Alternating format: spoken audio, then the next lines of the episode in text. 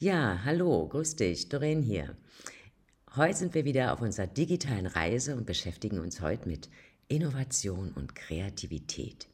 Denn heutzutage ist Kreativität immer stärker angefragt. Warum? Weil man seine Kunden und sein Netzwerk zufrieden und glücklich machen will. Deshalb möchte ich mich heute in diesem Beitrag diesem Thema, also dem Thema der Kreativität und der Innovation, etwas näher widmen. Es ist ja so, dass einige Leute denken, dass Kreativität ein Geschenk ist, mit dem man geboren wird. Doch das stimmt so nicht. Wir alle sind nämlich kreativ und drücken diese Kreativität in vielen unserer täglichen Aufgaben aus. Denn Kreativität ist definitiv eine Fähigkeit, die du verbessern kannst, indem du neue Werkzeuge lernst, mehr Erfahrungen machst und hartnäckig bist. Leute, die in typischen kreativen Berufen wie zum Beispiel Produktdesign Kunst, Musik oder Filmproduktion und so arbeiten, nutzen ganz bewusst und systematisch ausgefeilte Techniken und Werkzeuge, um ihre Kreativität zu steigern, weil sie dadurch ihre Erfolgschancen auf großartige Ideen oder Entdeckungen zu stoßen definitiv erhöhen. Und wenn du wissen willst, wie du deine Kreativität steigern kannst, dann hol dir jetzt eine Tasse Kaffee oder Tee und hör weiter zu. Zunächst einmal möchte ich darauf eingehen, was Kreativität überhaupt ist und wie sie sich von der Innovation unterscheidet.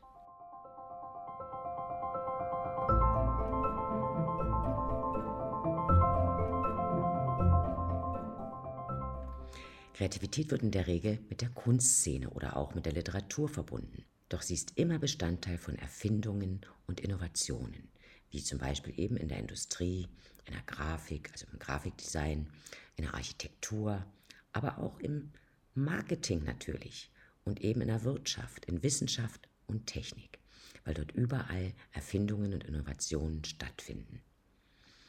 Gute Definition für Kreativität wären zum Beispiel, Kreativität ist ein Prozess, der Annahmen bricht.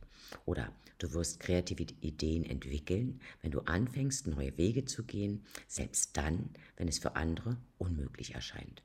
Und folgende Aussage trifft aus meiner oder fängt aus meiner Sicht die Essenz eines kreativen Prozesses besonders gut ein. Generiere viele Ideen und trenne dich dann, aber erst dann von den Nutzlosen. Kommen wir nun dazu, was Kreativität von Innovation unterscheidet. Innovation bezieht sich auf eine schrittweise, radikale oder sogar revolutionäre Veränderung von Produkten oder und Dienstleistungen. Normalerweise passiert das durch eine Reihe von Maßnahmen, die eben dazu beitragen, zunächst mal auch das Arbeitsumfeld, in dem man sich befindet, kreativer und innovationsfähiger zu gestalten.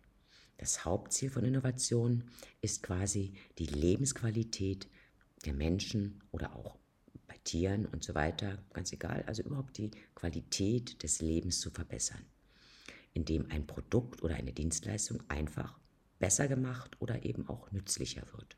Deshalb kann man Innovationen auch als Basis zur Steigerung des Wohlstands eines Landes ansehen. Und in der Regel findet sie in einem Umfeld statt, in dem kreatives Denken gefördert und auch belohnt wird.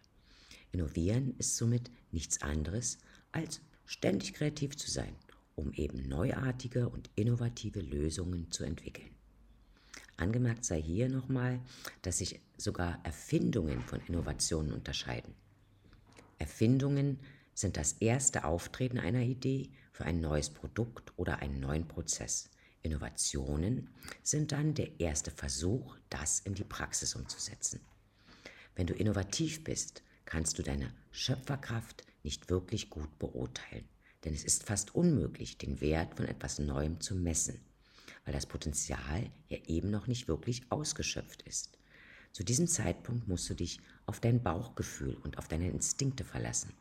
Deshalb muss man ja auch als Designer oder eben als Unternehmer, der ja auch immer kreativ sein muss, großes Vertrauen haben, um seine Idee wirklich beharrlich weiterzuverfolgen.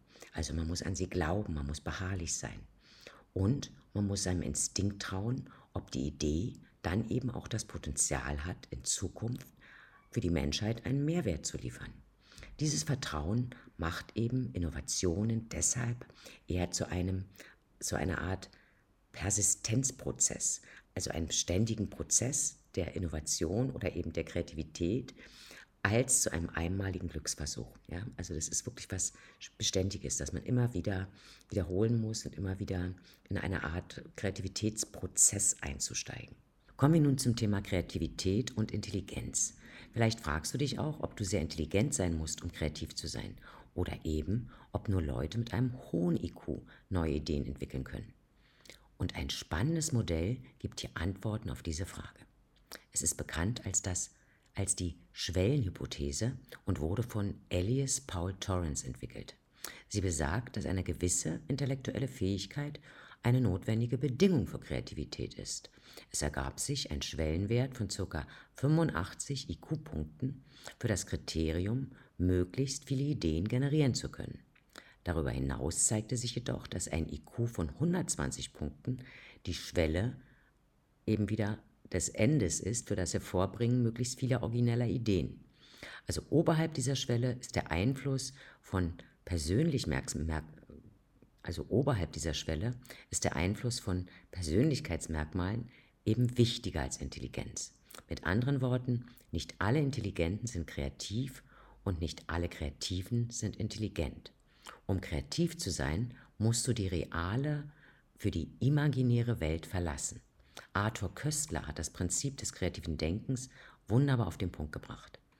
Für ihn ist die Voraussetzung für Originalität oder eben Kreativität die Kunst, im richtigen Moment zu vergessen, was wir wissen. Du musst also die reale Welt verlassen, das meint, du solltest versuchen zu ignorieren, was du bisher weißt und dich stattdessen auf das konzentrieren, was du tun kannst, um dich dem Thema noch tiefer zu nähren und das Ganze ohne Vorurteile oder andere Überlegungen. Um diesen Prozess zu verstehen, musst du dir die Welt nicht als das vorstellen, was sie ist, sondern als das, was sie mit deiner Innovation sein könnte. Mach dir also keine Gedanken darüber, wie du an dein Ziel kommst. Das wirst du viel später irgendwann herausfinden. Konzentriere dich einfach erstmal nur auf das Jetzt und auf das Ziel, was deine Innovation für die Menschheit bedeuten könnte. An diesem Punkt würde dir der Fokus auf dein analytisches Denken die tollsten Ideen im wahrsten Sinne zerstören. Vermeide es also. Jetzt kommen wir dazu, wie du dies besser, noch besser verstehen kannst. Ich möchte jetzt auf das konvergente und divergente Denken zu sprechen kommen. Und da habe ich jetzt ein Beispiel.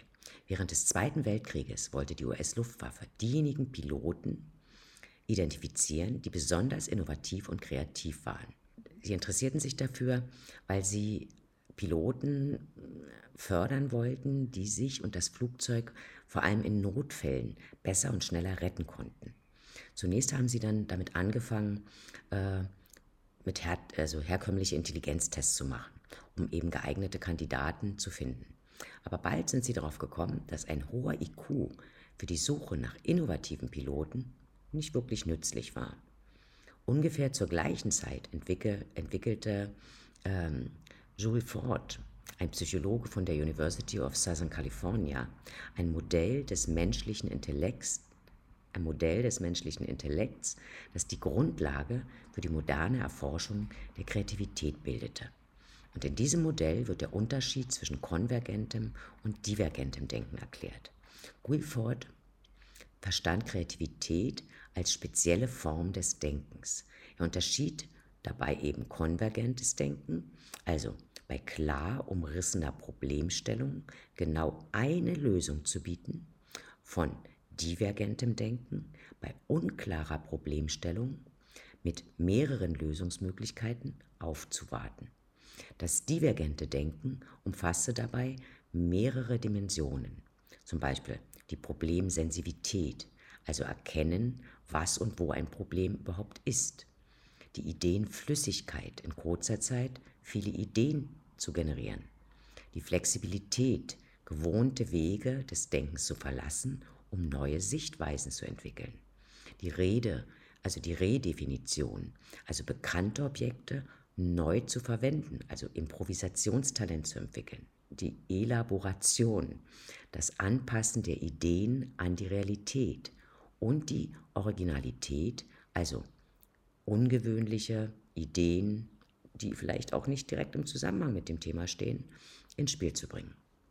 Und jetzt noch besser zu verstehen, den Modus der äh, des konvergenten und des äh, divergenten Denkens. Das konvergente Denken, in diesem Modus neigen wir eben dazu, bei Problemen ein Problem zu finden zwar und uns darauf zu konzentrieren, ob es richtig oder falsch ist.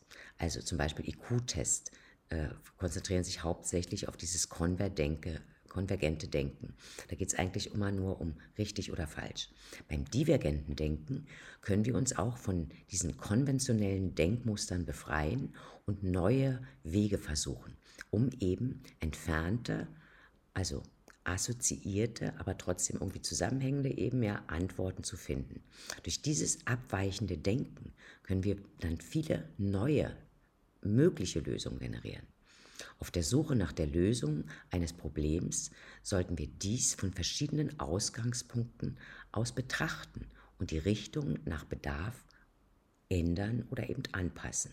Und diese Art des Denkens führt dann wirklich zu mehreren Lösungen, die alle angemessen und geeignet sein können. Die linke und die rechte Gehirnhälfte. In den vergangenen Jahren wurde auch schon viel über das Konzept der Funktion der linken und rechten Gehirnhälfte gesagt. Die Forschung geht auf Roger Sperry zurück, der in den 50er Jahren mit Split-Brain-Patienten gearbeitet hat, was schließlich dazu führte, dass Sperry einen Nobelpreis für Medizin zu diesem Thema gewonnen hat. Seine berühmte Forschung umfasste die Arbeit an epileptischen Patienten mit betroffenem Corpus callosum, also dem Bereich im Gehirn, der die linke mit der rechten Gehirnhälfte verbindet. Durch umfangreiche Forschungen stellten Sperry und seine Kollegen fest, dass das Gehirn beim Problemelösen im Gegensatz zu dem, was bisher angenommen wurde, nicht als Ganzes arbeitete. Stattdessen waren beide Seiten an verschiedenen Arten von Aktivitäten beteiligt. Die linke Hemisphäre ist für die meisten Aspekte der Kommunikation, die Verarbeitung des Hörens, Schreibens und der Körpersprache zum Beispiel verantwortlich. Die rechte Hemisphäre verarbeitet Bilder, komplexe Muster wie Gesichter, Melodien und die räumliche Ausrichtung des Körpers. Das linke Gehirn ist also logisch und das rechte kreativ. Im Anschluss an diese Forschung wurde festgestellt, dass die linke Hemisphäre eben für konvergentes Denken und die rechte Hemisphäre für divergentes Denken verantwortlich ist. Die linke Seite verarbeitet Details logisch und analytisch, hat jedoch keine Präferenz für abstrakte Verbindungen. Und die rechte Seite ist intuitiv und einfallsreich und neigt dazu, Teile eines Informationspuzzles in ein Ganzes zu integrieren. Das bedeutet, dass wir alle die Fähigkeit haben, kreativ zu sein. Leider sind das Bildungssystem und die Gesellschaft hier voreingenommen. Deshalb werden wir in der Schule auf der logischen Seite mit Prüfungen, Aufnahmeprüfungen und sogar auf Vorstellungsgespräche ausgebildet. Alle Welt scheint sich gezielt auf logisches Denken zu konzentrieren. Aber es wird dich weiterbringen, dich auf, die, auf das Nutzen oder das Lernen des Nutzens der kreativen Seite des Gehirns zu trainieren. Das alles, quasi, was ich vorher erzählt habe, eben über rechts-links, über konvergentes und divergentes Denken, hat die Folge, dass die kreative Seite unseres Gehirns immer weniger genutzt wird, ja, um und die Kreativität mit all ihren verbundenen Möglichkeiten, ja, äh, da tatsächlich wirklich verdorrt, ja. Dies wiederum verringert unser Selbstwertgefühl im Job und in der Kunst und drängt uns noch weiter vom kreativen Abenteuer weg. Um also kreativer zu werden, müssen wir diesen Kreislauf durchbrechen. Und alles beginnt mit der Vorbereitung. Bevor du Konzepte und Ideen kreativ verbinden kannst, musst du diese Konzepte zunächst erstmal verstehen und im Kopf haben. Aus diesem Grund musst du erstmal deinen logischen Verstand einsetzen, um so viel wie möglich über das von dir ausgewählte Feld oder den Bereich zu sammeln, der dich interessiert, ja, über den du, mit dem du kreativ arbeiten willst, ihn analysieren, bevor du dich dann eben auf ein kreatives Abenteuer in diesem Bereich einlassen willst.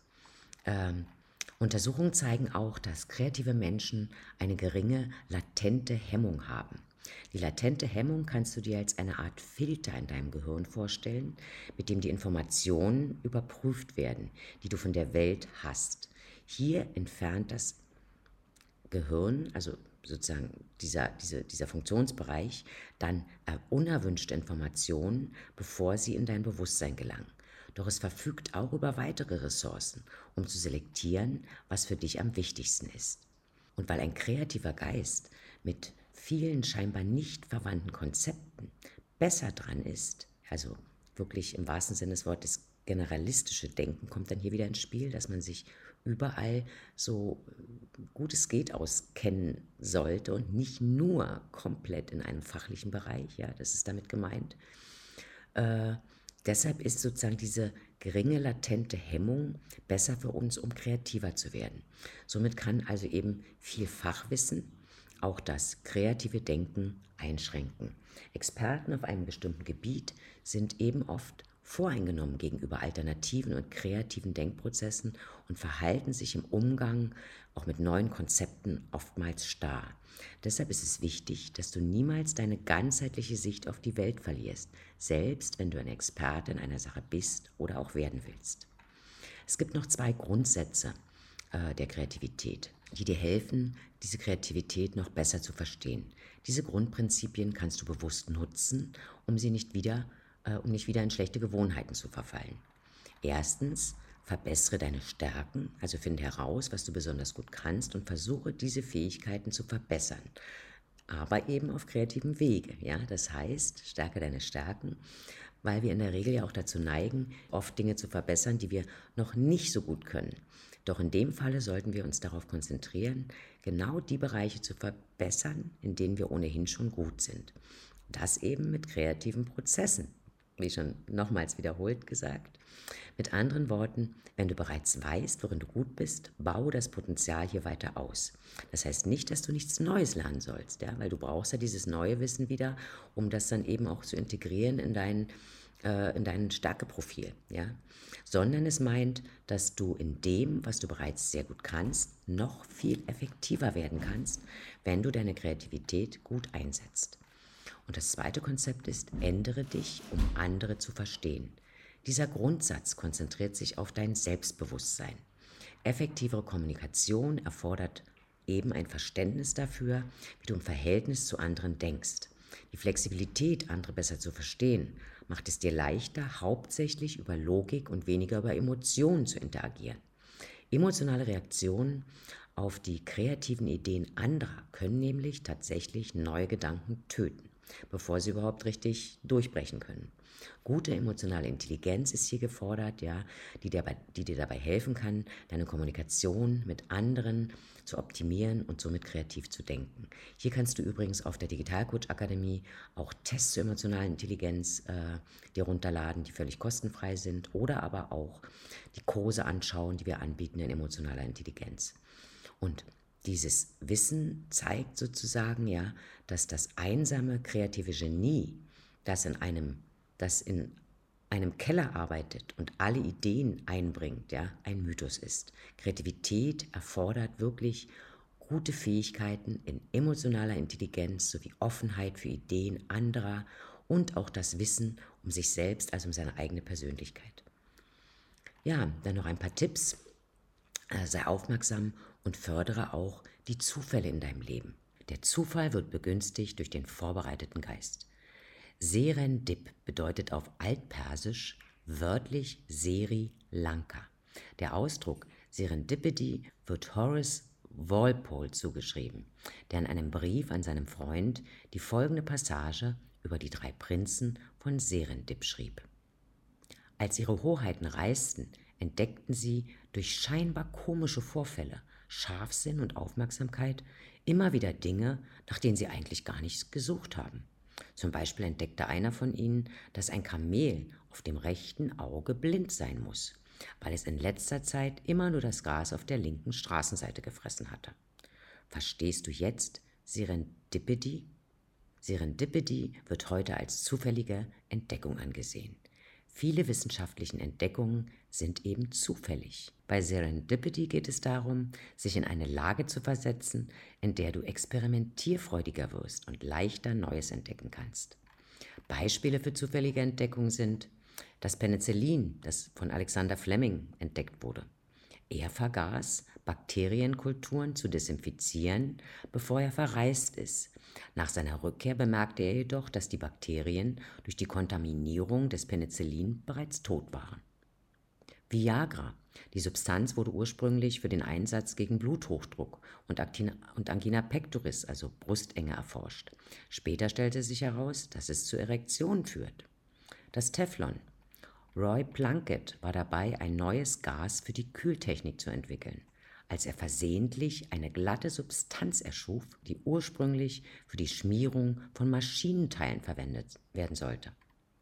William Henschel war auf der Suche nach Kometen und hat zunächst vermutet, Uranus wäre so ein Komet, bis er dann dessen Entfernung und die Merkmale seiner Umlaufbahn bemerkte und ihm klar war, dass er einen Planeten, Uranus, entdeckt hatte. X-Rays.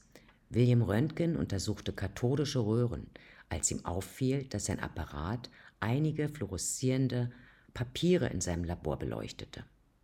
Somit ist die Röntgenstrahlung erfunden worden. Schwarze Schwäne und Kreativität. Hm, Schwäne sind normal weiß, oder? Das ist, was die meisten Europäer und die westliche Welt annehmen, weil sie bisher nur weiße Schwäne gesehen haben. Gestützt auf diese Beobachtung könntest du nun beschließen, dass alle Schwäne weiß sind. Doch so logisch das klingen mag, du würdest dich irren. Warum? Weil es in Australien eine Schwanenart gibt, die völlig schwarz ist.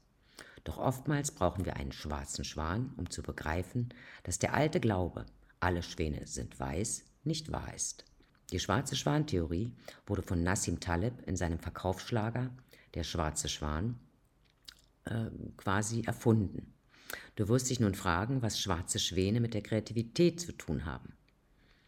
Taleb zeigt aber in seiner Theorie, dass Ereignisse und auch Entdeckungen, ausgehend auf vorherigen Erfahrungen, auch fehlerhaft sein können. Tatsächlich ist jede neue Entdeckung unvorhersehbar. Mit anderen Worten zielt die Theorie auf die Rolle von zufälligen Entdeckungen und ihre Wirkung auf die Umwelt ab, die jeweils von Natur aus kreative Prozesse sind.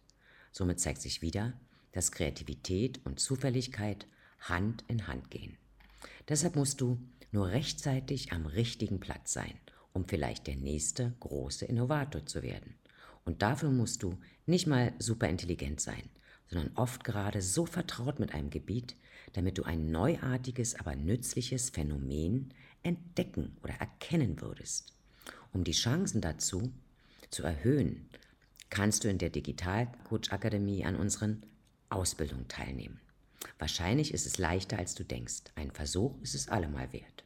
Du hast ja nichts zu verlieren, sondern kannst nur von der Steigerung deiner Kreativität profitieren. Doch Glück allein reicht eben auch nicht aus. Und wie wir gesehen haben, legt Serendipity nahe, dass Glück allein nicht ausreicht, um etwas Neues zu entdecken. Aber es kann gelten, ein Glück, das du bewusst selbst an dich heranziehst, ist nicht mehr aufzuhalten. Du selbst hast dein Glück, Innovationen hervorzubringen, täglich in der Hand. Dafür reicht es, dich einmal täglich in die Lage zu versetzen, in der scheinbar zufällige Entdeckungen auftreten könnten. Suche dir zum Beispiel auch in branchenfremden Bereichen äh, Lösungen für deine Ideen. Beobachte bewusster die Welt, lerne zu verstehen und nutze dein neues Wissen. Was hilft, ist also ein systematischer Ansatz, der dem in der Wissenschaft ähnelt. Und diesen Prozess kannst du dir gerne hier in der Digitalcoach Akademie herunterladen. Ich hoffe, du konntest etwas mehr über Kreativität und Innovation erfahren. Über deine Meinung und Anregungen zum Thema freue ich mich in den Kommentaren. Bis zum nächsten Mal und alles Liebe, deine Doreen.